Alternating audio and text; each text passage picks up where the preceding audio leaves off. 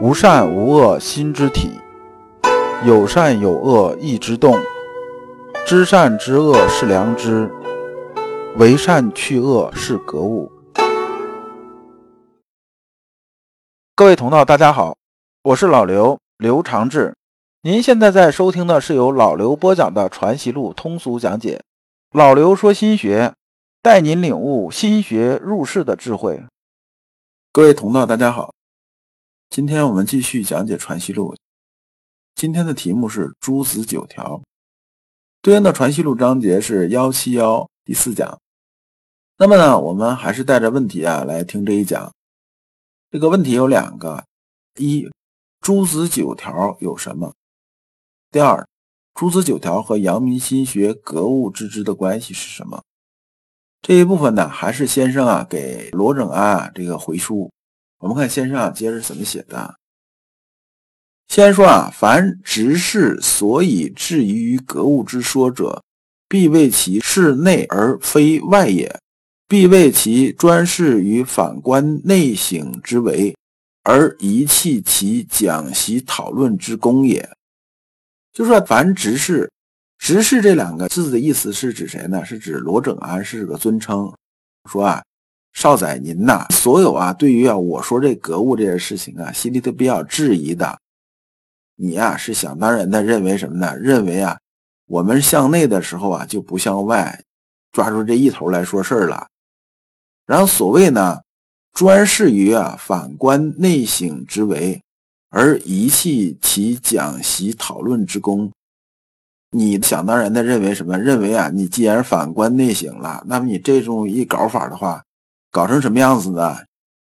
就是必然啊，会沉溺于枯槁虚寂之篇，而不见于物理人事之变也。实际上，你就把我这东西啊当成什么呢？当成那个坐枯禅了。说我天天往这一坐。然后啊，我开始六根清净，我开始天天的心里边转，转呢，我也不跟外边人接驳。你这样的话，这入不了世了，这就变成出世的一件事了吧？说这样的话呢，搞来搞去呢，我就没有办法应对啊世间的这些变化。这个物理人事之变呢，就是说呢，这个物啊也是指事儿。就说你啊一直啊琢磨自己这点事儿啊，不跟外边打交道的话。那你不是就变成空中楼阁、闭门造车了吧？这个讲的是这么个意思。完，这个先生啊，接着说啊，说你这么想啊是不对的。为什么不对呢？说你啊，真是太误会我了。你想想，我如果这么干的话，就别说啊，像你这么厉害的这种人了，就是一般的这种人呢，就是稍微懂一点啊，儒学的人呢，听我这么一说啊，也会觉得我这个胡说八道啊。这个还不就是直接就会觉着我这东西啊就胡说八道，那么呢，怎么还会听我去讲这些东西了？再说啊，这样的话呢，我明显呢就是会获罪于啊圣门，获罪于诸子啊，而且这把人都引到邪道上去了。那么所有人呢都会啊口诛笔伐呀。这个“诛”的意思啊是口诛笔伐的意思，不是拉出去砍了。那么我这边不就穷途末路了吗？我怎么可能这么去做呢？再说呢，像你这么高明的人都这么说，那么呢，其他人的话就更不要去提了。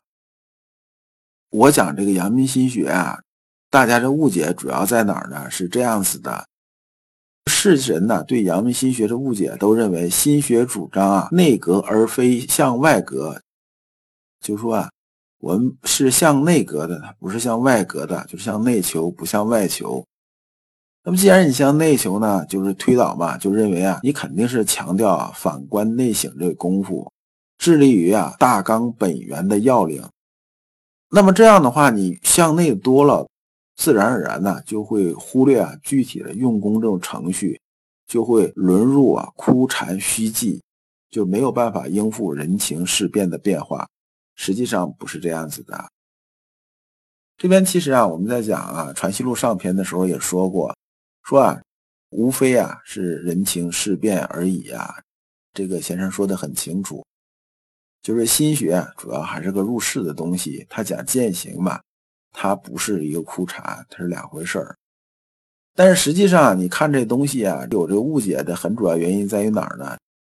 就是说啊，我这阳明心学啊，它更简易，它只强调一个要领，而啊，朱熹这学说不是。朱熹这学说啊，他强调的点比较多，看似他这在用功，我这个就不是在用功。那么先生说啊，这一个要点是指什么呢？就这一个要领是指什么呢？指的就是良知之说嘛。我们讲啊，为精一之功啊，就为精为一，精一之功，最后啊，归集就是一点，就是啊，良知嘛。那么为什么会有这种谬误呢？我们看看这个诸子啊怎么讲的？诸子有个九条啊，就是说都是格物致知所当用力之地，于其次第功夫啊。说你只要把这个九条做好了。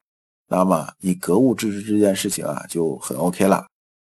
我们看看朱子啊是怎么写的。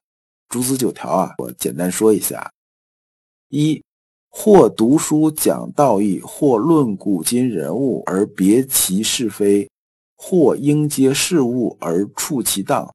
今日格物，明日又格一物。这个物啊，还是事儿的意思。这朱子说呀。说我们是无论是读书啊、讲道义也好，还是看历史也好，说碰着这热点新闻也好，还是事儿也好啊，我们都要反思，都要去隔，就是仔细去琢磨、去想，隔一下，看它的道理在什么地方。那么今天隔一物，明天隔一物，日积月累多了，这件事情呢，就往致知，就往前面走了。那么第二呢？其一生之中，以至万物之理，多多理会。就是说呢，我们呢这一生啊，就是一个人一辈子，那么呢，我们碰到啊这种事啊特别多，万事万物啊特别多。那么见到理吧，我们就多多领会；见到理啊，我们就多多领会。这个意思啊，就是多闻多见多思索，然后呢多体会。那么三呢？非穷尽天下之理，亦非只穷得一理，但惜多积累。这意思啊，差不多是说呢，天下理太多了，你想完全穷尽，这不大可能，对不对？但是呢，一定要注意积累啊，要多多积累，积累的越多呢，我们啊离啊得道啊越近。第四呢，于一一事上穷尽，可以类推。一事上穷不得，且别穷一事，或先其易，或先其难，各随人深浅。这句话呢，其实就是白话，也很好理解。就说我们碰到事儿啊，一定要穷尽，就把事情要做啊，做到极致，做到好。那么这个事情呢，如果是这搞不定的话，就换一件事儿。就像你读这个博士似的，说这个方向的论文，哎，实在写不了了，那换一个方向，我要把它写好。哎，无论是先难后易啊，还是先易后难呐，这个情况来讲呢，就看个人具体情况。但是呢，你这个事情啊，一定要尽量往尽善尽美去做，把它其中的道理搞明白、搞清楚。那第五呢，务必有理，解所当穷。就是说啊，但凡是事儿啊，但凡是物啊，它里边都是有理存在的。